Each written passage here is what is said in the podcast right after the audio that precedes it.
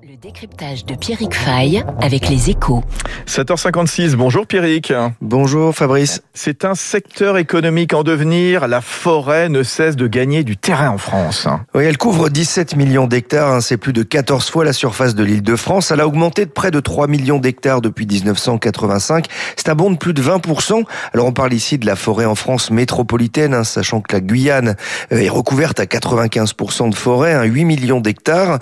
Un territoire vaste mais aussi varié avec pas moins de 138 essences d'arbres entre les forêts du Helgoat et de Brocéliande en Bretagne, de Vitzavona en Corse, sans oublier celle de Fontainebleau ou des Landes, la plus grande de l'Hexagone, avec près d'un million d'hectares.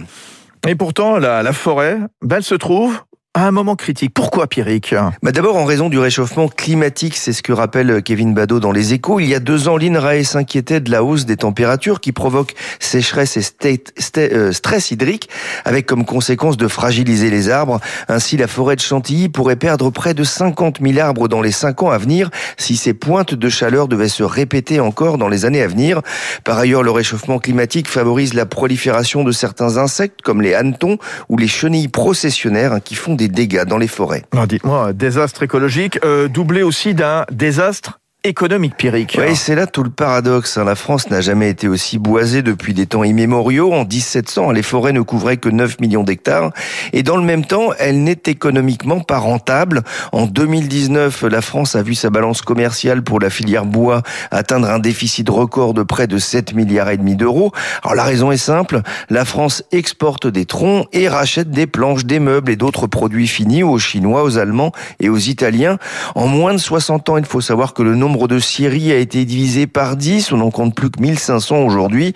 Il n'y a pas de véritable filière intégrée capable d'aller de la coupe aux produits finis. Mais c'est aussi un problème d'arbres. La forêt française est riche en feuillus. Alors c'est pas trop mal pour les champignons. En revanche, la demande industrielle porte surtout sur les résineux, plus malléables et moins chers à transporter. Mais alors, mais tout espoir n'est pas perdu avec la nouvelle réglementation qui impose une diminution de l'empreinte carbone pour les constructions neuves.